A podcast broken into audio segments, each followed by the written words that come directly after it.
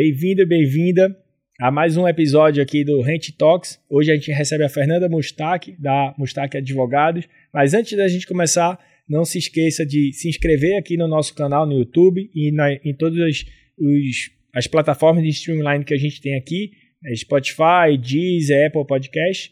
Queria agradecer aqui a Fernanda a presença. LinkedIn e Instagram. LinkedIn e Instagram. Ah! Próxima vez você faz para mim. Da próxima vez você faz para mim. Foi muito bom. Fernanda, aproveitando aqui, já começando, me fala um pouquinho da tua carreira, como é que você foi chegar nesse mercado aqui imobiliário. Você é uma pessoa que em todos os grandes eventos aqui no, no Brasil de mercado imobiliário você está palestrando. Se você não tiver, porque o evento é ruim. Então fala, fala um pouquinho aqui da tua carreira e como é que você chegou nesse mercado. Ó, primeiro, obrigada pelo convite. Adorei, tô adorando participar e vai ser muito legal esse nosso papo. Então, eu tô em todas mesmo, né? Acho que as pessoas até todas. enjoam da minha cara. Uma vez eu até falei, gente, vamos trocar essa foto de divulgação? Porque eu não aguento mais ver a minha cara, a mesma foto em todas as divulgações. Então, esse ano prometo tirar fotos novas para ninguém enjoar da minha cara. Eu acho assim, tá? É, no, antes de falar de como eu comecei a carreira, mas até explicando por que, que eu participo de tantos eventos. Primeiro que não acredito em ninguém ser feliz trabalhando sozinho, isolado, sem trocar, sem compartilhar e sem aprender com os outros. Não hum. sei tudo. Óbvio, nunca vou saber tudo. E eu acho que o pouco que eu sei, eu gosto de compartilhar. Eu acho que aqui não existe concorrência. Eu e minhas amigas advogadas, amigos advogadas, a gente se ajuda, a gente se manda até minuta porque a gente sabe que faz bem. Faz bem para a gente, faz bem para as próximas gerações, faz bem para quem está lá assistindo. Então, o prazer que a gente tem quando a gente sobe ali no palco, fala de um tema, e aí quando a gente desce, as pessoas vêm te abordam. Ai, Fernanda, me explica mais sobre isso, você me ajudou naquilo. É algo assim incrível. Então, sempre que eu puder, eu vou estar em todos os eventos mesmo mesmo se não for um evento chiquérrimo, num hotel maravilhoso, não sei o que lá, ah, estarei lá, é só me convidar que eu vou porque eu me divirto. E aí, falando de carreira, eu acho que isso é o principal ponto. Sim. Eu sempre me diverti trabalhando. Para mim não tem problema nenhum se é segunda, terça, quarta, quinta, sexta. Me divirto horrores. E eu uhum. escolhi uma profissão que eu gosto. Então, acho que isso facilita bastante. Então, Sim. fui fazer direito, me achava o máximo que eu ia ser advogada, falava, nossa, eu vou ser advogada, que legal. E aí eu trabalhei primeiro no... Isso é uns 5 anos atrás, né? Não, isso faz 22 anos. É, 22 anos. E aí, não fiz uma faculdade boa, que é um dos meus arrependimentos. Ah, você se arrepende de uma coisa? Putz, me ah, arrependo. eu não estudei para entrar na faculdade boa. Então, eu não fiz uma faculdade boa, mas os meus professores eram ótimos. Uhum. E eu me dediquei à faculdade, então no final deu tudo certo. Sim. Mas eu comecei a trabalhar no escritório, aquele escritório gigantes, com mil nomes. Sim. Depois eu fui trabalhar num cliente desse escritório, que era uma trade de grãos. Foi quando eu comecei a trabalhar com consultivo, tá? tá. O que, que é consultivo? Vamos lá, eu trabalhava contencioso, processo, briga, e eu fui para o consultivo, que é justamente contratos, que é a parte que eu trabalho até hoje com mais afinidade. Para evitar as brigas. Tem no escritório contencioso? Tem. Mas não é uma área que a gente fala, nossa, vamos aumentar a nossa área de contencioso. Não, a gente pensa assim, vamos ter um contencioso legal que atenda às necessidades dos nossos clientes, feito para eles, e não simplesmente, ah, vamos ter um monte de processo aqui. Não. Uhum. É até chato quando começa a ter muito processo. A gente não quer que tenha muito processo, Sim. a gente quer que tenha muitos negócios. Sim. De preferência, bons negócios. Perfeito. Fui trabalhar no imobiliário por uma oportunidade que apareceu. Então eu trabalhava, uma amiga minha, o irmão dela montou uma incorporadora e aí não tinha advogado, também recém-formado, ele e um amigo, e eles me pediam favor e eu retribuía favor, e no final comecei a trabalhar meio período, e aí de repente eu estava lá mergulhada no imobiliário e me divertindo horrores. O que, que aconteceu depois disso? Eu fui trabalhar, era empresa, né? Então assim, o que eu acho interessante também que aconteceu foi justamente que na minha carreira eu tive uma base de empresa muito forte. E quando você é o jurídico de uma empresa, você é seu objeto social, é fazer aquele negócio dar certo, que é o objeto social da empresa. Uhum. Então você é cliente. É uma delícia você hoje, eu hoje conseguir prestar serviço conhecendo a cadeira do meu cliente. Perfeito. Então eu sei o que incomoda o cliente, eu senti as dores do cliente, eu sabia o que era ser jurídico de empresa e ligar para advogado ele falar: ah, não dá, não tem como não dar, vai ter que dar. Então foi legal essa experiência. Comecei como jurídico de empresa, tive um, uns 7, 8 anos de jurídico de empresa, fui para o escritório e desse escritório eu decidi montar o meu escritório. Uhum. Quando eu decidi montar o Mustaque Advogados, eu já sabia muita gente que eu ia trazer comigo. Porque nesse momento eu já sabia, já tinha conhecimento de quais eram as minhas facilidades e as minhas dificuldades. Já sabia o Você que eu. fala de time ou de cliente? De, não, de pessoa. Ah. Tipo, eu sou uma pessoa que se você quiser me deixar triste, me coloca no computador o dia inteiro para trabalhar. Vou falar, tá bom, vai. Mas assim, não é algo que vai me dar uma alegria. Sim. O que vai me dar alegria é ver os negócios acontecendo, é participar das reuniões, é tentar viabilizar que aquilo saia, uhum. é ter contato com pessoas. Então eu sabia que eu precisava ter um escritório para justamente poder focar no que é o meu diferencial. E no meu escritório hoje, eu até acho, assim, tipo, saindo de carreiras jurídicas e tudo mais, mas eu acho que vai existir uma evolução no mundo. Aonde ninguém mais vai olhar a sua dificuldade e falar, ah, vamos melhorar isso. Sim. E na verdade vai olhar a sua facilidade e falar, oba, vamos, vamos estimular Potencializar isso. a sua facilidade. Sim. Então, isso que eu busquei no escritório. Então, no escritório é o seguinte: eu não tento mudar ninguém. Então, a advogada que é super técnica, que gosta de ficar sentada olhando numa quina, tipo, fazendo uma minuta sem errar uma crase, ótimo. É isso que você gosta de fazer? É isso que você vai fazer. E advogado que gosta de sair na rua, fazer captação, reunião Fazer com negócio. cliente, fazer negócio, é isso que você vai fazer. Então, essa foi a premissa do escritório: é a gente buscar pessoas que já se conheciam o suficiente de saber o que, que elas gostam ou não gostam de fazer. Não significa que elas Sim. não possam querer melhorar alguma. Ah, mas eu quero estimular essa área. Legal, vamos. Mas a gente não força a barra. Perfeito. Então, assim, eu acho que o escritório tá indo bem. O escritório vai fazer nove anos agora em fevereiro. Perguntar. Vai fazer nove anos em fevereiro. É um escritório novo. É um escritório que a gente não tem nem nome de júnior, pleno, sênior. Uma vez um advogado, um advogado novo chegou, ai, posso colocar aqui que eu sou, sei lá, pleno? Eu falei, meu filho, coloca até meu iaiá, meu ioiô. Você dá o nome que você quiser aqui dentro. Para mim isso não muda. Você fazendo seu trabalho bem feito, estando feliz aqui, contente com a sua remuneração, querendo crescer, é isso que vale. O nome que você quer se dar aqui dentro não é problema meu. Então a gente tenta tirar coisas que a gente sentiu que não eram coisas positivas em outros lugares. Perfeito. E é assim que surgiu o escritório é muito legal. Muito bom. E você hoje é muito focado no mercado imobiliário, né? Atendendo empresas que atuam no mercado imobiliário. Tem noção assim de, percentualmente falando, quantos são de loteamento, quantos são de Tá. incorporação vertical e quantos são de outros negócios? Então vamos lá. É assim. O imobiliário é a nossa porta de entrada, mas a gente não faz somente imobiliário. Essa empresa que eu trabalhei, por exemplo, assim que eu me formei, era uma empresa de. Era uma trade de grãos. Então lá eu fazia muito rural, CRA e tudo mais. Sim. A gente tem energia. E normalmente, quando o cliente chega com uma proposta de um trabalho imobiliário, depois que ele está dentro do escritório, eu atendo ele em todas as áreas que ele Perfeito. demandar, tá bom? Uhum. E as áreas que eu não atendo, eu indico escritórios que eu confio e se ele quiser eu acompanho sem receber nada. Então assim, na verdade eu quero cuidar dele, eu quero que Médico de família. é, eu quero que ele saiba que se ele tiver qualquer problema na vida dele, isso acontece direto. Já teve cliente me ligou, ele que a ex-mulher bateu o carro. Aí eu falei, nossa, o que, que eu vou fazer, né? Ela bateu o carro. Eu falei, não, calma, vamos resolver.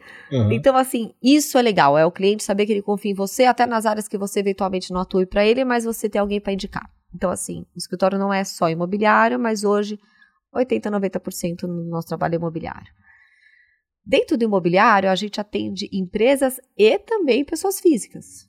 Tá. Por que, que eu falo isso com a maior tranquilidade, né? Que tem gente que fala assim, não, se você atender um, você não pode atender outro. Porque eu uso a mesma estrutura para os dois. Uhum.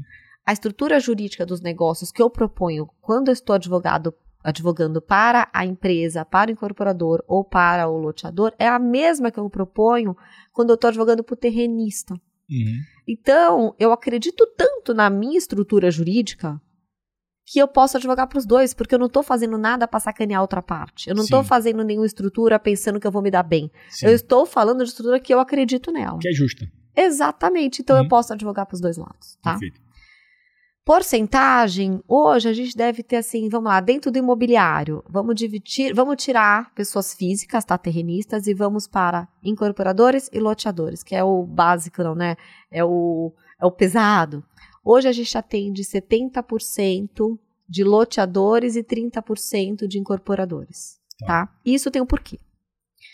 Porque é o seguinte, quando começou a crise dos distratos, isso foi. Assim que eu montei escritório, faz nove anos, oito anos. A gente. Todo mundo fazia incorporação. Uhum. Então, assim, loteamento era como se fosse o patinho feito. Sim. Patinho feio. Ninguém dava importância para o loteamento.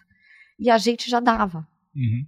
Então, existia um espaço que a gente ocupou. Uhum. Um espaço por quê? Porque os escritórios que trabalhavam com imobiliário não estavam dando atenção para o loteamento. Incorporação era o que girava mais, gira mais rápido mesmo. Uhum. É o que acontece de mais volume, sim. Tem muito mais incorporação do que loteamento, mas o loteamento virou para a gente algo que era uma oportunidade de cravar o nosso pé no setor e ter um diferencial. Então a gente criou um diferencial do loteamento, de atividade, da atividade loteada, da atividade jurídica de estruturação de loteamento, porque existia uma lacuna mesmo, tinha um espaço para a gente preencher e a gente aproveitou esse espaço tá? Eu acho que é muito parecido com a história da gente também na rente, que não tem nove anos, mas tem três, né? E a gente, a gente começou exatamente por esse gap. É, a gente entendeu que já é. Na época que você pegou há nove anos atrás, com certeza era um patinho bem mais feio, né? Era. Hoje já não é um patinho tão feio, mas continua sendo, em comparação com outros modelos de incorporação imobiliária, um, uma coisa que não é assim tão fácil. É, principalmente do ponto de vista de acesso a capital, mercado, eu vou te contar do primeiro loteamento que eu fiz. Conta. Fui fazer um curso de loteamento para loteadores, não era nada jurídico. Uhum. Então eu aprendi a fazer rua, calçada, bueiro. Mas eu tava lá, eu queria, falei, deixa eu aprender isso aqui, né? Vai ser importante em algum momento. É, não, é, é ótimo. Eu quero é. poder falar com Sim. o cliente, entender o que ele tá Exatamente. falando Quando ele mim, falar para mim, eu entendi. Eu entendi. É. Bom, eu fiquei amiga da classe inteira, óbvio, né? São uhum. todos meus clientes hoje. Uhum. É um bom canal de aquisição, então, é, fazer curso todo é, ano. É, é, é. Mas assim, aí chegou um cliente que não era dessa turma, chegou, conheci no cabeleireiro, tá? Não estou tá. brincando. Estava no cabeleireiro, cheio de papelote, gente. Quem faz luzes sabe, aqueles uhum. negócios, papelotes na cabeça e tal. Ah, não sei o que lá, não, porque eu faço loteamento. Eu falei, ah, que legal, né? Eu sei fazer. Ah, então tá, então vamos fazer um e vamos. Aí eu aceitei fazer um no risco. Uhum. Cheguei no escritório e falei, gente, é o seguinte, vamos fazer um loteamento. Ah, tá, você sabe fazer? Eu falei, sei, lógico que sei fazer. Pronto, vamos fazer um loteamento no risco. Se der certo, ele vai pagar pra gente. Uhum. Se não der certo, ele não vai pagar. Uhum. Gente, fizemos o loteamento tudo bonitinho, deu tudo certo, registrou, o cliente pagou, todo mundo feliz. Depois que aconteceu tudo isso, eu virei pra equipe e falei, então, eu nunca tinha feito. Sua louca! Falei, só que se eu falasse para vocês e fica todo mundo sem confiança. Você entrar em pânico. É. Então eu sabia, se alguém faz, a gente faz. Eu aprendi a teoria. Uhum. Então a gente só precisava colocar na prática e deu super certo. Então meu primeiro loteamento foi assim, enganei a minha equipe. Então foi, foi ótimo você falar isso, que já era a minha próxima pergunta. Para quem está começando o loteamento, né, imagina que um, um empreendedor está começando um, um, loteamento, é a primeira vez dele, ou um terrenista, né, um proprietário que tá, tem um primeiro terreno. O que é que ele precisa fazer aí de, de para estruturar mesmo o empreendimento, né? O que é que você sugere aí para quem está começando do ponto de vista legal? Então vamos lá. É, primeira coisa, tem que entender que bicho é esse, né? Porque assim, ah, mas eu faço incorporação. Cara, é outra brincadeira. Uhum. Então tem que buscar entender o que, que é o negócio. Uhum. O que, que eu explico para quem não conhece, né? Porque tem muita gente que me procura e fala, ai, Fernanda, mas é fácil fazer loteamento? Eu falo, bom, primeiro é o seguinte, pensa que você está cumprindo uma obrigação que não é sua. Uhum quem deveria fazer loteamento é a prefeitura. Uhum. Não é o particular. Perfeito. Então, já, se você entender que está cumprindo uma obrigação que não é sua, você já vai entender metade da história. Perfeito. Tá? Se você é o terrenista do Diriges, é, não precisa do Diriges porque é o seu terreno. Se você Sim. não for o terrenista do Diriges, então do Diriges deixa para falar depois. Mas você tem que entender que por que, que você depende tanto de prefeitura, de aprovações de licença? Meu porque ambiente, aquela sim. obrigação não era sua. Sim. Tá? existe um peso social de você fazer lote que é muito mais importante do que você fazer unidade de incorporação. Uhum. Então você está vendendo terreno, está vendendo terra, está vendendo área para alguém. Uhum. Então isso tem um histórico. A documentação que você junta para você fazer o registro de um loteamento é muito mais extensa do que de uma incorporação. Uhum. Você tem que saber que você vai fazer água, luz, esgoto, você tem que pensar que alguém vai morar naquele bairro, você está construindo cidade. Uhum. Então, quando você constrói cidade, a importância que aquilo tem é outra. Sim. Então, assim, Fernanda, eu quero começar a fazer loteamento. Primeira coisa, vai entender o que é um loteamento. Entenda que essa obrigação não é sua. Uhum. Segunda coisa, tenha paciência. Porque o loteador que não tem paciência não dá para ser loteador. Então, assim, primeira coisa tem que ter paciência para depois virar um loteador. Para provar já precisa de paciência, bastante paciência. É. Já demora pra caramba. Não, mas eu acho assim que depois que aprovou fica fácil. É. Porque depois que aprovou, você só vai cumprir a sua obrigação. A dificuldade que você tem é a aprovação. Sim. A aprovação, o loteamento você não consegue fazer um recorte e cola. Você não consegue pegar um loteamento que você já fez em algum lugar e fazer um outro em outro lugar. Não Perfeito. dá. É a cidade é outra, é o declive. Diretrizes É, a- é, é por onde entra, né? Vai entrar por essa rua, por essa rua, que bairro É. que vai abrir. Então, assim, não existe. Então, é algo muito feito para aquilo, Sim. naquele lugar, naquela Muito cidade. tailor-made. Muito, muito, muito. O que faz o loteamento ter essa graça toda, Exatamente. né? É, é o que faz ele ter a graça. Então, você tem a paciência, você faz as aprovações, faz as licenças prévias, tem coisas interessantes, cada região muda a regra. Uhum. Então você sabe que você vai ter que viver a dança do lugar. Eu não sou o tipo de pessoa que sai brigando com prefeitura, com RI, nada. Eu já, a primeira coisa, eu vou lá, sento com a RI, eu falo, como você quer que eu faça? Ah, você tem que fazer assim, tá bom. Ele não vai me pedir nada legal, eu vou fazer. Sim, Não vou ficar brigando com o registro de imóveis. Perfeito. Então, ter essa afinidade de você ir lá conversar com essas pessoas que vão estar envolvidas, que é a prefeitura, são as secretarias. Se você conseguir, por exemplo, no Sul, ó, você tem a obrigação de passar pelo Ministério Público. Uhum. Eles detestam isso. Eu, Fernanda Advogada, aqui, que não sou a pessoa que passa pelo Ministério Público, eu acho o máximo. Porque se eu já passei pelo Ministério Público, a única pedra que pode encher meu saco, desculpa falar desse jeito depois, é o Ministério Público, eu já resolvi. Perfeito. Ele já aprovou isso aqui. Então, assim, tudo que você puder evitar de problemas futuros, você traga esse problema para agora e evite agora. Não deixe as coisas pipocarem depois. Depois que você aprovar, você faz o registro bonitinho, estrutura a melhor forma de vender aqueles lotes Uhum. e cumpre o que você prometeu. É só isso. Perfeito. Cumprir o que prometeu. E, é- e é até um follow-up question aqui, né? Então, eh, dado isso, e considerando que esse empreendedor que está assistindo a gente, ele está começando, qual é o melhor momento para procurar vocês? Tá, eu acho assim, existem dois momentos que são importantes. Se buscar a gente é, na estruturação do negócio, poxa, que bom. Que a gente consegue estruturar. Não tem melhor. Ah, mas qual que é a melhor estrutura jurídica? Não tem. Não tem a melhor. A melhor é a que se encaixa melhor para aquelas duas pessoas daquele imóvel. Sim. Mas a gente consegue fazer uma estruturação melhor. E inibe, que tenham conversas anteriores, sabe? Que cria expectativa e depois a gente chega lá do jurídico e frustra. Uhum. Então, assim, para não frustrar a expectativa de ninguém e nem mudar o que foi combinado, o que foi falado, chama a gente quando vai começar essa conversa. Quanto antes, melhor. Isso. Mas é, o importante também é quando não faça uma do diligence prévia sem a gente participar. Tá bom. Então, eu acho que são os momentos importantes. A do diligence, a gente até consegue deixar algumas vezes para depois. Uhum. Porque as pessoas conseguem ter no conhecimento da área, conseguem ter algumas informações extraoficiais e tudo mais. Mas saber se a gente vai fazer aquilo via aquisição, é, contrato de parceria, integralizar numa pessoa jurídica, um consórcio, uma dar seu pagamento. A estrutura jurídica daquele negócio é importante que a gente participe desde o começo. Até porque é muito comum a gente organizar e regularizar a família proprietária do terreno antes de fazer o negócio. Uhum.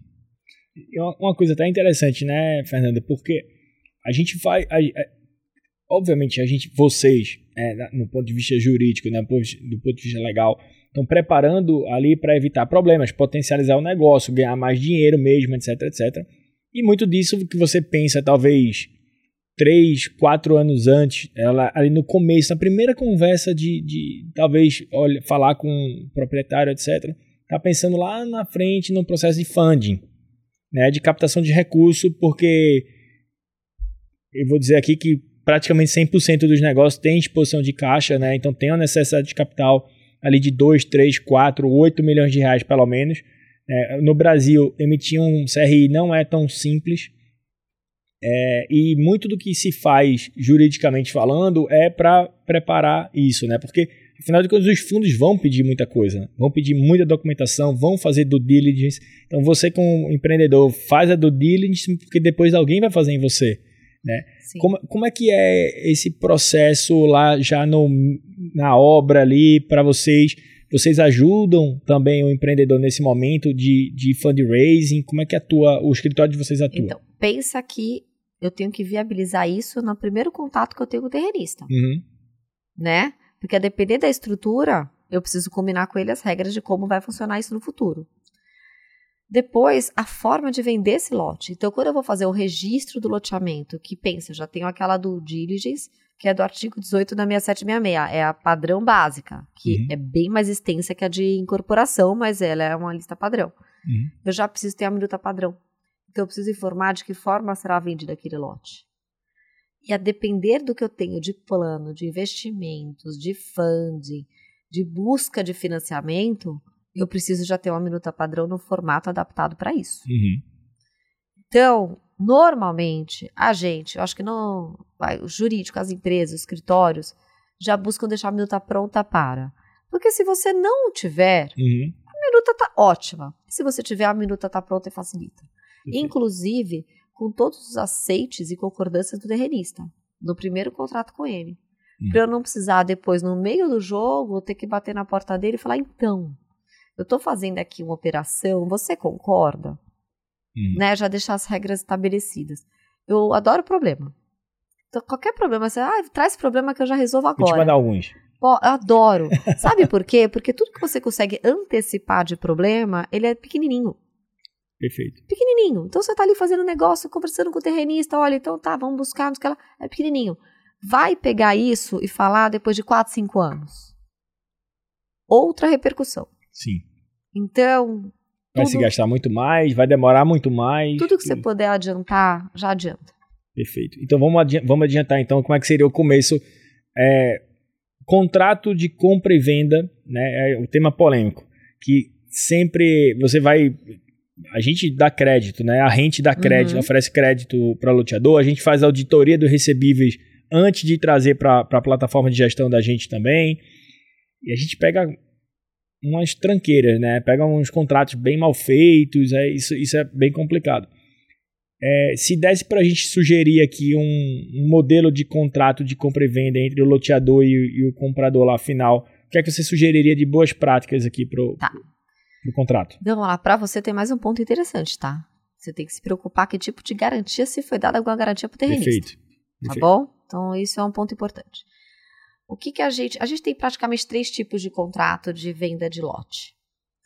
Um é um compromisso de venda e compra pura e simples, aonde eu prometo vender algo para o comprador, o comprador promete comprar e seguiremos nossa vida assim até o final. Uhum. Chegar no final, que eu transfiro a propriedade para ele.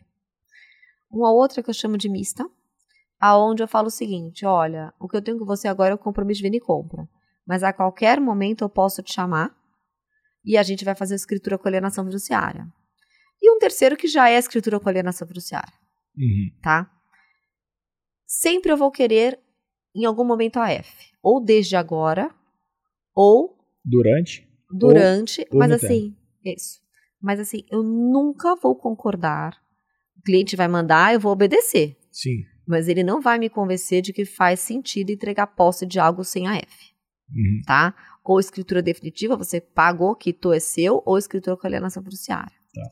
Eu posso antecipar isso? Posso. A ideia é deixar isso no compromisso. Um cuidado que eu acho que a gente tem que ter também é o seguinte: por que, que muitas vezes eu não consigo antecipar essa escritura? Não consigo fazer essa escritura porque a pessoa não se programou para ter o dinheiro do ITBI Perfeito. e do custo de cartório. Especialmente no empreendimento econômico, né? Que você Todos, não consegue. Às vezes o cara nem quer. É. Fala, desculpa, não quero gastar isso agora. 4, 5% não ali. Não quero, não tô, não tô, porque você quer, não. Sim. Entendeu? Então, muitos casos, assim, acho que hoje 89%, 80 a 90%, a gente já consegue colocar o ITBI no custo da aquisição. Tá. De que forma? Quanto que é seu imóvel? 100 mil reais. Olha, mas eu vou financiar para você 103. Sim. Esses três aqui, ó, já é seu ITBI custo de registro. Para quê? Para quando eu chamar esse adquirente para a escritura. Não tem nenhuma novidade. Não, e ele vai vir feliz. Olha, eu vou transferir para você. O seu uhum. imóvel. Olha que legal, já vai ser seu. Uhum. Porque assim, a verdadeira propriedade não acontece no compromisso de venda e compra. Perfeito. Então, ele não vai ter um custo, tá? E além de tudo, ele vai ficar feliz porque aquilo foi transferido para ele. Quando eu entregar a posse, eu entrego a posse de algo que está de fato vendido, vendido, transferido, a propriedade é dele. Resolva as questões de IPTU, Sim. Porque existe um problema gigantesco no mundo jurídico de IPTU de loteamento, e aí dá para fazer mais um podcast, se ficar uma hora falando sobre isso. Mas eu resolvo essa questão do IPTU e ainda resolvo a questão da sessão. Uhum. Então, financiamento tudo facilita muito. Então, assim, não gosto da minuta que é compromisso, vai do começo ao fim, mas existe bastante. Eu ficaria com outras duas estruturas. Ou aqui eu posso, a qualquer momento, chamar essa pessoa Perfeito. para a escritura, e isso estava falando: olha, se eu te chamar para escriturar em seu nome, você vai escriturar em seu nome, vai ter uma alienação fiduciária e lá você descreve todas as regras da alienação fiduciária. Ou você já sai direto com a alienação fiduciária. Um porém, tenho consciência, não sou louca, que não faz sentido nenhum você abrir o estande de venda e sair escriturando Sim. lote. Porque você precisa de um time ali até para saber o que fica e o que não fica. É, tem um nível de distrato muito grande. Exatamente. Então, a gente gosta de colocar uns dois meses, três meses, sabe? Que é ali que é, que é o tempo que a gente precisa para saber de fato quem vai continuar naquela relação jurídica e quem não vai. Ah, Fernanda, mas e aí? Como é que eu faço? Porque não é um mega custo e a pessoa vai lá e para de me pagar. Sim. A primeira coisa que eu faço não é executar F. Eu tento uma dação em pagamento. Uhum. Eu tento convencer esse terrenista, esse terrenista não, comprador. esse comprador, esse adquirente, de que é melhor ele me devolver em pagamento, fazer uma dação em pagamento daquele terreno para mim daquele imóvel para mim. E a gente, a depender de quanto foi pago, fazer uma composição, uhum. do que começar uma F. Uhum. Se eu não conseguir negociar uma dação em pagamento, vai para a alienação fiduciária, que demora em média aí no máximo seis meses para resolver, uhum. que é um uhum. tempo curto. Tá. Então, assim, essa é a estrutura que funciona. Tá? Perfeito. Você falou de IPTU. E disse que dá para fazer um podcast só disso. Quais dá. são os problemas que acontecem geralmente? Cara, eu vou te falar uma coisa. Às vezes chega a gente assim, nada a ver com loteamento, nada a ver. Então chega um cliente meu comprando uma casa de altíssimo padrão em Trancoso. Ah, tá bom, legal, me traga. Quando eu pego a documentação, eu falo, é loteador. E eu falo, é loteador, óbvio que é loteador. Ele tem 65 execuções fiscais em Taboa da Serra, 98 em Barueri, 58 em Santana do Parnaíba. Gente, é um monte de execução fiscal. Por quê?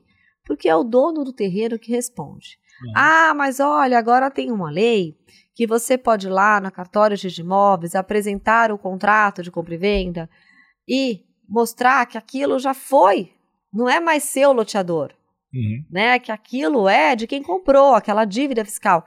Gente, desculpa, a prefeitura não aceita e nem tem que aceitar. Porque a gente tem lei falando que quem deve é o dono do terreno. O dono do terreno é quem tem o nome na matrícula. Ainda ele, sim. Tá? Então, assim, ah, a gente tem que tentar? Tem, a gente tenta, lógico, a gente fala, fala.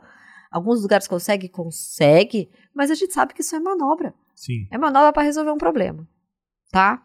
Então, quando você faz já a escritura com a F de cara, você não, não vai ter, esse, esse problema. Sim. Se, na hora que você entrega a posse e já coloca a F, você não vai ter esse problema. Uhum. Teve um caso uma vez de um loteador pessoa física que morreu e ninguém consegue terminar o inventário dele. Porque os herdeiros têm que resolver 200, Sim. 300 execuções fiscais de imóveis que já foram vendidos há muito tempo. Caramba. Então, assim, é um trabalho gigantesco. Agora que a gente consegue fazer a adjudicação também, o empreendedor consegue adjudicar o imóvel, né, entrar com processo extrajudicial, extrajudicial de adjudicação, falando eu vendi, tá aqui o termo de quitação, eu transferi né, tá aqui, ó, ele que não quer receber, facilita um pouco mais. Uhum. Mas mesmo assim a gente tem momentos nebulosos, né? Porque facilita um pouco mais, mas tem que pagar o ITBI do cara. Tá. Se eu não recolhi esse ITBI, se eu não coloquei no meu contrato anterior esse ITBI, eu vou pagar o ITBI para poder tirar aquele problema do meu nome e passar para o nome do adquirente. Perfeito. E vamos lá, e para aqueles loteadores que não seguiram a risca os procedimentos, aprovações, etc, etc, e por algum motivo ali ele teve um problema. O que é que. Quais são as consequências previstas em lei para aquela má conduta? Então, voltando ao comecinho, lembra que eu falei que a gente está cumprindo uma obrigação que não é nossa? Que é da prefeitura? Então, quando a prefeitura aprova um loteamento, um parcelamento de solo urbano, ela fala basicamente o seguinte: olha, tá bom, concordo, esse esgoto tá bom, essa iluminação tá boa, a pavimentação, o tamanho das ruas, a rua entrar por aqui, sair por lá, aprovo tudo. Só que você tem que me dar alguma garantia de que você vai fazer. Uhum. E por que, que ela pede essa garantia? Ela pede essa garantia porque é obrigação dela terminar se você não fizer. Uhum. Então, eu nunca vi prefeitura nenhuma querendo terminar loteamento. Nunca. Então, assim, as experiências que eu já tive, situações que perdeu prazo de aprovação, algo irregular, é renegociar com a prefeitura, Uhum. tá? Então, se você largar um loteamento, primeiro que vai aparecer um monte de execução fiscal no seu nome, porque Sim, a prefeitura, 10%. muitas vezes, quando você faz o registro, ela já abre aquele monte de contribuinte e você se Sim. estrepa. Ah, mas não tem rua, não tem, não sei lá. Não importa, você vai ter que brigar na justiça. Mas é renegociar com a prefeitura. Existe também a possibilidade de você transferir aquele empreendimento para outra empresa, caso você não tenha condições de fazer. Tá. Existe uma possibilidade de você fazer consórcio com outras empresas para cada um ter uma responsabilidade dentro daquele empreendimento. Existe uma possibilidade de você fazer uma sociedade. Então, assim, eu acho que tem muita saída administrativa que a gente tem, que é muito mais inteligente do que ficar esperando o caos, Perfeito. que é o negócio ficar parado, largado lá e você com uma execução fiscal no seu nome. E quais são os riscos de, do. Sobre a ótica jurídica, né? É, quais são os principais riscos do empreendedor? O empreendedor, eu acho que a maioria dos riscos que ele corre, desculpem empreendedores, mas poderiam ser evitados por vocês mesmos. então, assim, riscos que a gente tem, né? A gente tem o risco jurídico, da insegurança jurídica que tem não somente atividade imobiliária, loteamento, mas o Brasil tem uma insegurança jurídica. Uhum. A gente pode fazer a- uma aprovação perfeita, passar por todos os órgãos que a gente tem que passar, tudo bonitinho, não fazer nada de errado e ter um Ministério Público que vai lá e olha alguma coisa que não gostou, entra a Cação Civil Pública e isso aí, o empreendimento fica lá embargado. Então, Uhum. assim, esse risco existe. Mas não existe só para o loteador. Então, é um risco iminente, um risco real, mas que existe para todos nós. A segunda coisa é quando a gente faz uma negociação com um terrenista, nessa negociação a gente combina com ele como vai funcionar a nossa vida. E uma das coisas que o empreendedor tem que se preocupar é como eu vou proteger este negócio do nome do terrenista, Uhum. tá? Num contrato de parceria, o terreno fica em nome do terrenista. Então você Sim. tem que criar uma estrutura para proteger. Por quê? Porque você se responsabiliza por você, mas como é que você vai se responsabilizar pelos outros? Perfeito. Então, o cuidado que você tem para não deixar que nada contamine o seu negócio. Então, tem meios de proteção? Tem. Tem Uhum. meios de proteção. Tem situações a gente coloca em acordo de sócios que se tiver uma briga familiar, por exemplo, vira todo mundo SCPista. Fala, vocês vão brigar em outro lugar, vocês não vão brigar aqui no meu negócio. Sim. Entendeu? Não vou te prejudicar. Você vai ter o direito ao retorno financeiro do negócio exatamente como eu comunico com você, mas você não vai estar no meu CNPJ Tá bom. tá? E o resto, gente, dos problemas que a gente tem são problemas de aprovação irregular, né? Eu já vi situações onde o empreendedor sabia que tinha uma coisinha ali, relevou, mas ele sabia, então tá no risco dele. Uhum. Ah, mas isso como eu faço para evitar risco? Então, não aceitando a coisinha ali, né? Mas se aceitou a coisinha ali, você sabe que um dia É aquela otimismo da. coisinha pode, É, pode estourar e virar um coisão, entendeu? sim. Então, assim, tem muita coisa que pode ser evitada, mas eu não acho que é uma atividade que gera insegurança. Sim. Não vejo como uma atividade de alto risco. Sim. Eu acho que a de- o maior problema que a gente tem é, de fato, o tempo e prazo. É isso. Perfeito. A gente tem uma.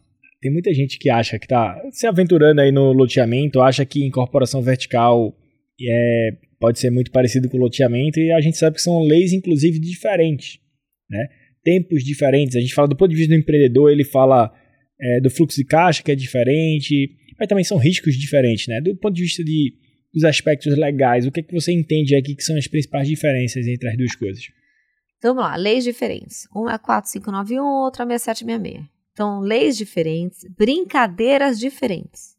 Quem faz loteamento não faz incorporação, quem faz incorporação não faz loteamento, tá? São coisas diferentes. Inclusive, tem muito advogado que entende de um e não sabe nada do outro, Sim, tá? Não é, ah, eu trabalho com imobiliário. Não necessariamente Perfeito. você entende dos dois. São Perfeito. brincadeiras diferentes mesmo. totalmente. É, Primeiro que o, o, a incorporação ela tem um lado mais imediato. A aprovação de incorporação ela é muito mais simples, muito mais rápida. Existem programas nas prefeituras para aprovar a incorporação. E ninguém nunca fez um programa de aceleração de aprovação Sim. de loteamento. Tá? Segunda coisa, o histórico de propriedade que você precisa mostrar que não tem problemas no incorporação é muito menor. Sim. Loteamento são 20 anos, uhum. então é muito mais tempo. Uhum. É, a forma de negociar aquilo com o adquirente é diferente. Uhum. Você não está entregando nada pronto, você está entregando o terreno. Perfeito. Ah, mas quando for o condomínio de lote? Então, mas é a lei de incorporação, tá? É um condomínio de lote que está entregando lote mais casa e a lei é de incorporação. Uhum. Você. Os prazos são prazos definidos por prefeitura, não são prazos de minuta que eu decido quanto tempo eu vou terminar uma obra. Na incorporação, se eu quiser fazer uma obra em quatro anos, em dois anos, em três anos, eu faço. Loteamento não, vai vir todo o prazo definido pela prefeitura. Uhum. Eu não preciso na incorporação ter uma minuta padrão. Eu posso vender cada contrato com uma minuta diferente. Uhum. Loteamento tem uma minuta única para vender aqueles, uhum. aqueles lotes. E a forma de receber dinheiro para financiar um e outro é completamente diferente, gente. Incorporação eu tenho financiamento antes, depois, durante, todos os momentos tem alguém querendo te financiar. Sim. Loteamento não. Loteamento a brincadeira é diferente. Tá? Por isso que a gente está aqui. Por isso que a gente está aqui, eu e você, inclusive. É. E assim, tem uma coisa muito interessante, né? Eu até falo isso sempre. Eu acho que um loteador é praticamente um banco. Sim. Porque assim, a parte de imobiliária dele acaba é rápido. Complexo. É esgoto, é, é. saneamento, é, é assim, é. vai vir as diretrizes do que tem que fazer. É. Ele não vai construir a, a cozinha de ninguém, a, o banheiro de ninguém. É, é, a parte de deixar aquilo ali exatamente como foi aprovado. Então, Sim. a parte imobiliária, de obra civil, é reduzida. Sim. Né? Ah, mas é gigantesco o loteamento. Tudo bem, é gigantesco o tamanho do loteamento, mas a obra continua sendo uma obra mais simples do que fazer um prédio com todas as metais, Exatamente. né? É. Os metais escolhidos, as pedras, tudo mais. Cal cálculo, cálculo do, do, do, edifício, né? Sim. Tem várias coisas. No loteamento é muito mais simples. Sim. Então termina que você fica com aquela carteira. Uhum. E aquela carteira, ela serve para quê? Se você é um loteador e você quer fazer um outro loteamento. Então. Ela, ela te financia de novo, né? Exatamente. Ela vai te financiando ali. É. E a forma de, eu acho assim, a pessoa que compra terreno, ela, ela já está contando com aquele período longo. Sim. Os períodos de pagamento de loteamento eles são maiores do que de incorporação. Então o período de, é, é, sempre um prazo mais longo. Sim. Acho que basicamente são essas as diferenças. É, eu gosto dos dois. Eu acho que eu criei um amor especial pelo loteamento porque no final eu me envolvi mais. Sim. Teve um envolvimento maior com o loteamento. Perfeito. Sabe assim, incorporação, tá? Todo mundo faz incorporação. Loteamento, não. Então Sim. calma aí, que isso aqui tá mais legal para mim. Mas gosto dos dois. Acho legal a rapidez que acontece uma incorporação, mas acho interessantíssimo você criar vida e imaginar pessoas morando e fazendo as pessoas vão morar neste bairro que eu tô fazendo. Hum. Poxa, é o máximo isso. Não, legal. Eu vou até fazer uma pergunta aqui. Antes de eu fazer a pergunta, eu já vou falar que a gente provavelmente vai usar ela no short, vai fazer algum corte desse, desse trecho aqui, porque é uma coisa que perguntam muito pra gente, né? Para o comprador final, quais são os cuidados que ele deve ter ao adquirir um lote do loteamento? Ele precisa fazer alguma checagem do loteador, da prefeitura, ou, ou não, é mais simples? Enfim, comprador final, o que é que ele precisa fazer para tá. comprar um lote? Então vamos lá, né? Uma amiga minha me ligou, Fernanda, tô comprando um lote. Pensa, ela é minha amiga. Uhum. Primeira coisa que eu vou falar para ela, assim, tá bom, como é que é o contrato?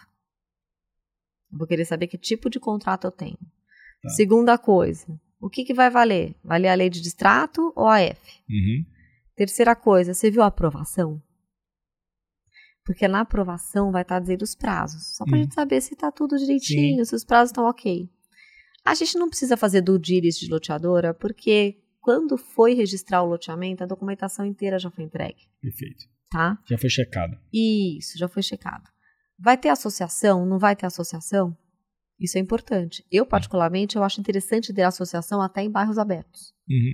Tá? Eu acho que a forma de se organizar e o custo é rateado. Então, Perfeito. assim, ninguém vai ter lucro com isso. É só Sim. coisa boa. Uhum. Vai ter associação. Então, eu acho que você conheceu o seu terreno, viu se tá lá, viu as medidas? Porque existe muito isso também, tá? Uhum. Da pessoa comprar um terreno visualizando algo que quando chegou lá era diferente. Uhum. Mas assim, é, é, é, tão tranquilo quanto comprar uma unidade pronta na incorporação. Aliás, é mais tranquilo, porque a unidade pronta na incorporação você ainda precisa, teoricamente, fazer vistoria, ver se está, a água está funcionando, luz, gases. Então, é, é, mais simples comprar um terreno no loteamento do que um imóvel pronto. E para esse comprador final, que adquiriu um lote e fez o pagamento de todas as parcelas, ele quitou aquela dívida, qual é o procedimento que ele precisa fazer para ele ter a propriedade daquela área? Então, vamos falar dos três contratos, tá? Uhum. Primeiro contrato, compromisso de venda e compra pura e simples. Quitou. Ele vai ter que pedir para ter uma transferência de uma escritura para o nome dele. Tá bom?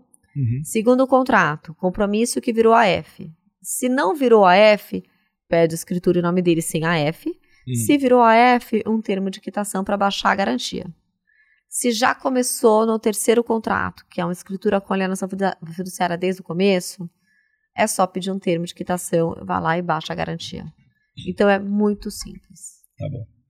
E, Fernanda, agora já caminhando pro, pro final aqui do nosso papo. É rápido, né? No instante passa, né? A gente pensa que tá. começou faz cinco minutos. A gente podia ficar aqui o, é, tempo, o podia, dia inteiro. Podia ficar um tempão. É, você é uma pessoa que está, como a gente falou logo no começo, em todos os eventos, né? Conversando com muita gente, não só o cliente de, vocês, de vocês, mas também Gente é, do mercado. Gente do mercado. Tanto advogados quanto isso, empresários. Isso que eu ia falar, inclusive advogados, Sim. né? Que, que muita gente pode encarar isso como concorrente, mas na verdade você encara isso como parceiros uhum. de, de, negócio. É, tivemos agora a mudança de, de governo, né? Então estamos começando aqui. A gente está gravando em janeiro de 2023. Então, para quem está assistindo depois, saiba que a gente gravou em 2023. É, e aí você escuta de tudo, né? O mercado. Tem gente que fala que o mercado vai piorar, tem gente que está tá mais otimista. Do que você tem escutado do, dos teus clientes, principalmente, assim, do ouvido deles, como é, que, como é que você acha que vai se comportar os próximos anos aqui? Tá, eu acho que é importante duas coisas, do que eu tenho escutado e do que eu tenho visto. Certo. Porque existem duas realidades diferentes. O que as hum. pessoas falam é algo, e o, o que, elas, elas fazem, fazem é outra coisa. Perfeito. Tá? Então, assim, o que elas estão fazendo, vida normal. A gente teve o dia 3 de janeiro Uhum. Normalmente no escritório é assim, tá? A gente trabalha loucamente até o dia 21, 22, de repente. Para tudo. Para. E só volta em fevereiro, mas só volta em fevereiro real. Uhum. E eu contava com isso esse ano, tanto que eu tiro férias tal. Gente, dia 3 de janeiro parecia dia 3 de agosto. É, acho porque pra mim foi a mesma coisa, tá? tá? Eu tava achando estranho essa parada. 3 de janeiro parecia 3 de é. agosto. É, legal. Tudo acontecendo. Ah, mas é porque tá todo mundo com medo. Desculpa, quem tá com medo não faz nada. Tá? Então, assim, Tá todo mundo fazendo negócio. Não vi nada parar. Ah, mas agora a gente acho que o problema das americanas atrapalhou mais do que a mudança de governo Perfeito. no nosso dia a dia de trabalho, tá Também bom? Acho. Eu senti um impacto muito maior do que o impacto de ah, agora o governo era X, agora é Y. Uhum. É Y e a gente tá acordando cedo todo dia, você vai pra academia, eu também vou, leva filho pra escola, trabalha o dia inteiro e faz negócio. A gente trabalha com mobiliário. Não vai parar, não vai acabar, não Todo dá. Todo ano tem crise. Não dá. Todo ano tem crise, vamos embora, né? Entendeu? Segue. Não dá. Então, assim, vai ser muito, vai ser pouco, vai ser médio. Cara, a gente não vai parar. É imobiliário. Todo mundo mora em algum lugar, trabalha em algum lugar, é, viaja para algum lugar. A família, tem gente que casa separa, que morre. Gente, assim, é, é algo muito dinâmico. Você pode morar no apartamento que não é seu, mas é de alguém, você mora lá. Sim. Então, a gente precisa de imóveis.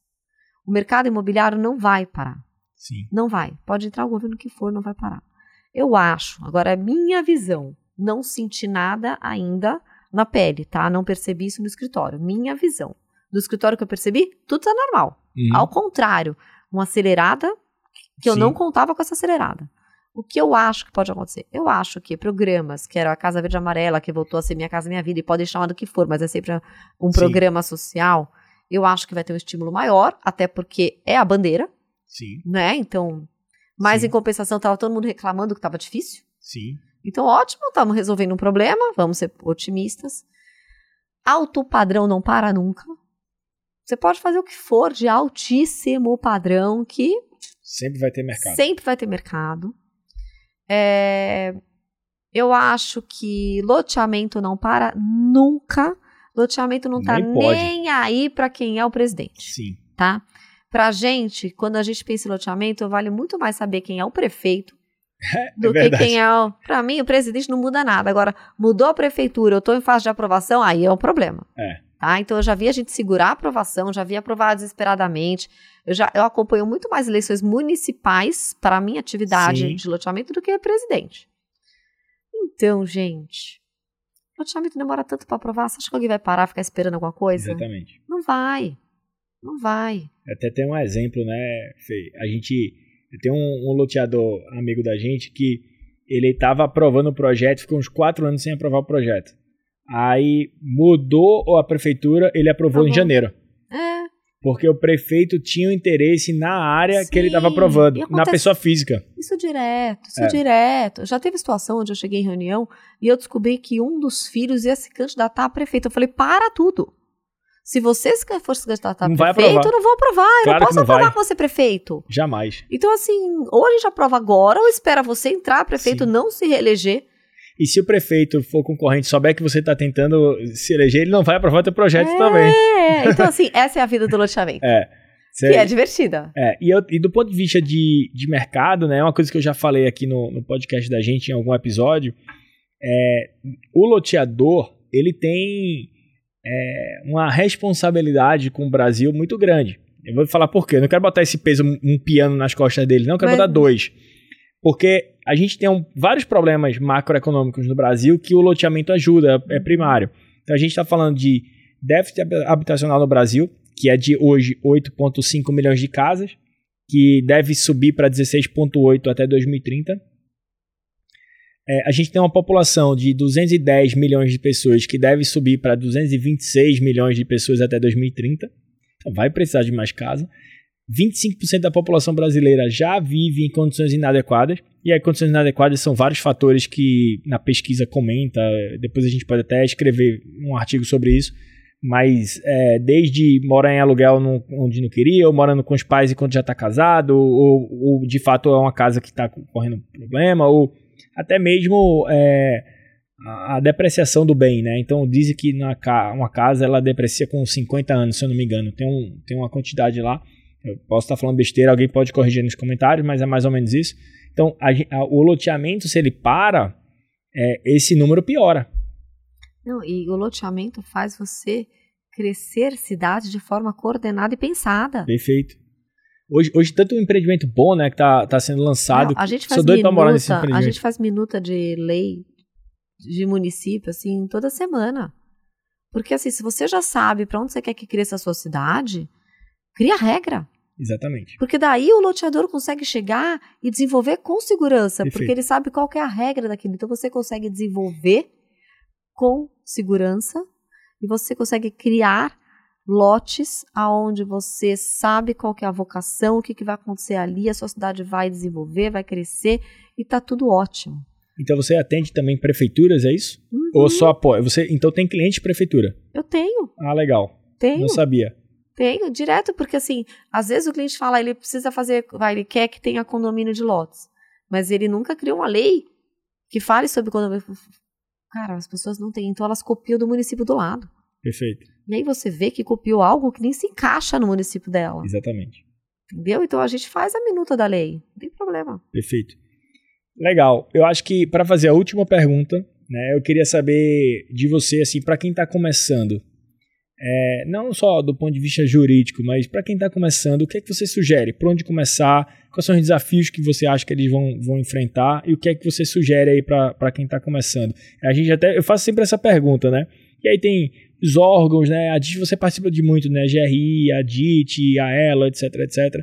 Isso é uma fonte de conhecimento, inclusive, mas para você, né? O que é que o empreendedor precisa estudar, procurar e se aperfeiçoar para começar nesse negócio? Ó, eu falaria para fazer exatamente o que eu fiz. Vai fazer um curso técnico ou compra um livro técnico para entender o que é a atividade de parcelamento de solo urbano, Uhum. tá? Porque assim, tem que entender qual que é a justificativa daquilo, por que, que aquilo existe, Uhum. qual que é a função social daquilo. Porque depois que você entender a estrutura é, do negócio em si, aí sim você vai se preocupar com a estrutura jurídica, Uhum. tá? Loteamento é muito legal. Então, é- você sugere o pessoal, então, vamos, vamos trabalhar com loteamento. Não, meus clientes vão me matar se eu falar um negócio desse Uhum. aqui, porque quando a gente entra nos fóruns e salas de loteamento, todo mundo fecha a porta para ninguém entrar mais, porque Uhum. é muito legal. É que eu acho que não é todo mundo que tem o perfil de ter a paciência e esperar o tempo necessário, o jogo de cintura e tal. Mas eu acho que tem que saber como funciona, o que, que é um loteamento. Sim. Na hora que você entender que está desenvolvendo uma obrigação que não é sua, Uhum. e que você vai fazer rua, calçada, esgoto, iluminação, sistema de água. Você tem que estudar declive, fazer aquelas rotatórias, como é que vai funcionar, para que bairro esse, esse bairro vai abrir, a entrada do bairro vai ser por onde, vai ter Sim. avenida onde, o que, que eu preciso dar de contrapartida, o que, que vai faltar nessa região, o que, que eu vou fazer para melhorar a qualidade das, da vida das pessoas que vão morar lá. Aí você vai pensar no seu aspecto jurídico. Aspecto jurídico, gente, vamos lá, resumindo: due diligence, estrutura de aquisição da área, que eu falo aquisição, mas raramente aquisição, é parceria, é integralizar numa pessoa jurídica no SPE, é consórcio, é dação em pagamento, é SCP, tem várias outras, tá? Aí a gente vai para as aprovações e licenças, e aí vale sempre uma consulta prévia na prefeitura, vale você estudar empreendimentos similares na região, Uhum. eu acho muito interessante quando a pessoa já olhou o que está acontecendo na região, porque ela já sabe mais ou menos até o problema que o outro já passou. Sim. Então você evita que você passe pelo mesmo problema. Tem Perfeito. como. Uhum. Aí você vai para a parte de registro. Na parte de registro, você já fez a do diligence, já tem as aprovações, já tem as licenças. E aí você tem que definir o tipo de venda que você vai dar para aquele lote, define o tipo de contrato padrão e faz o que você prometeu. Assim, eu brinco assim, gente, se uma empresa, empresa que vai ter sucesso, Hum. você fala que você vai fazer algo, aprova aquilo, vende aquilo e faz aquilo que você falou no prazo que você prometeu. Acabou. Não tem como dar errado. Sim. Né? O problema é que as pessoas aprovam algo, fazem outra coisa e não entrega. Então tem que fazer as coisas tipo coordenadas exatamente. Você que decidiu que ia fazer aquilo, não fui eu adquirente. Uhum. Eu não virei para você e falei, olha, faça esse lote. Não, você falou que ia fazer esse lote. Então Hum. é só fazer o combinado que tá tudo certo. Ô, Fê, a gente tava junto no Complan em Florianópolis, né? Eu acho que foi novembro, né? Agora ou não? Foi Deve ter sido por aí. novembro. Acho que talvez começo de novembro. outubro. Final de outubro. Final de outubro. É. Todo ano tem e tá cada vez maior, né? E a Nossa, gente se tá encontrou, gigante. eu acho que a gente se encontrou em 2020, 2021, 2022. Né? Eu comecei nessa área em 2019, então eu já fui 2020, 21, 22. Você sa- tá sempre palestrando lá. A- a- você falou, né, que tem que fechar a porta para não entrar mais loteamento, mas todo ano com planta maior. Maior. Mas sabe o que é legal do Coplan? Ah, que é diferente de outros eventos que a gente se encontra também, que o Coplan, as empresas levam a equipe inteira. É muito legal. Exatamente. Porque não tá só o dono da empresa. exatamente. Ele leva as equipes inteiras, ele leva todo mundo pro Complan. Então, a carga de conhecimento que você tem no Complan é muito mais complexa e muito mais completa do que num evento que vai só o dono da empresa. Exatamente. E é multidisciplinar também, né? Então É. você tem lá desde advogados, arquitetos, né? Tem muito arquiteto lá, né? Impressionante, né? Como Tem. tem. Qual é o evento que você, não vou dizer que você mais gosta, mas quais são os principais eventos para quem quer é, entrar nesse mercado Então, para participar? Loteamento. Loteamento, com certeza, é Complan. E a depender da sua especificidade, se você já já está num nível, tipo, onde já passou por uma experiência maior, aí é o GRI loteamento. Perfeito. Que Tá. é ma- realmente é mais. É, é- a a discussão lá é mais estratégica do que Sim. operacional. E é muito C-level também, né? Isso. Então, assim, não é que você chega lá e discute uma operação. Lá o negócio é estratégia pesada. Coplan não. Coplan você vai escutar cases que vão te contar a história inteira deles, as dificuldades que tiveram. Então, o Coplan você consegue ter o conhecimento que vai lá desde o comecinho até, de fato, a estruturação jurídica, né? Tem os painéis jurídicos e tal. É, eu acho que de loteamento é isso. A Elo é muito fechado, né? Não, geralmente não tem evento, A né? Elo não tem evento. O Secov tem um curso muito legal que é técnico, tá? Sim. Sobre loteamento, Uhum. parcelamento de solo urbano. Legal. É, duas vezes por semana, se não me engano, é de manhã, em São Paulo. Não sei se está no presencial, mas na- quando eu fiz era presencial, bem legal mesmo. Uhum. Técnico total. Os Uhum. professores maravilhosos, maravilhosos. E é um pupurri. Então você aprende um pouquinho de tudo Hum, em aula. Então Legal. esse do Secov é bem isso. legal, bem legal. Legal. E Fê, pra gente fechar aqui, quer mandar um beijo pra alguém? Pra família? Pra, pra alguém do escritório? Uma brincadeira? Gente, deixei meu filho doente em casa. Foi, ela falou, coitado. Ah, eu acho que eu. Pra fechar Sabe o que eu tenho que agradecer de verdade? A minha equipe. Assim, eu- o pessoal do escritório pensa. É, é todo mundo tão legal. Aham. Juntou uma turma tão legal e juntou. Todo mundo, eu acho que assim, não é só sorte, não. Tem Hum. alguma coisa a mais nisso. Tem uma cultura, tem alguma coisa. Tem. E quando alguém entra e não é igual, o sistema repele. Exatamente. Ninguém precisa fazer nada, a pessoa percebe Cultura. que não faz parte Perfeito. daquilo. Uhum. Então, putz, eu acho que eu É só o que dá vontade de trabalhar, eu, eu né? estou aqui, eu Ah. estou aqui porque a minha equipe tá lá, Perfeito. entendeu? Que estão te dando apoio pra você Sim. fazer isso. Eu, eu brinco assim, eu tenho uma funcionária também no braço direito, eu falo assim, se eu estou feliz trabalhando tal, é porque eu tenho a Grazi na Aham. minha casa. Uhum. E se eu trabalho feliz, é porque eu tenho a minha equipe, que é maravilhosa. Perfeito, muito bom. Legal. Gente, estivemos aqui com a Fernanda Mustaque. Obrigado por, pela Ah, eu que participação. agradeço. Foi super difícil a gente marcar, né? Que a gente marca, remarca, vai fazer. Foi. Você, tá- você tá sempre viajando, né, Fê? Ainda bem. Ainda bem. Então, não vem atrapalhar meu esquema, só hein? não atrapalha É. minha viagem. Então, obrigado pela presença mais uma vez. E para quem ficou até o final aí do, do episódio, é, não se inscreva de se inscrever. Não se Não esqueça, se de se esqueça inscrever no nosso, nos nossos canais aqui, YouTube, LinkedIn, é, Instagram, enfim, e nas, e nas plataformas de streaming. Obrigado para quem ficou até o final e até a próxima. Obrigado, Fê. Obrigada, beijo. Beijo, tchau, tchau.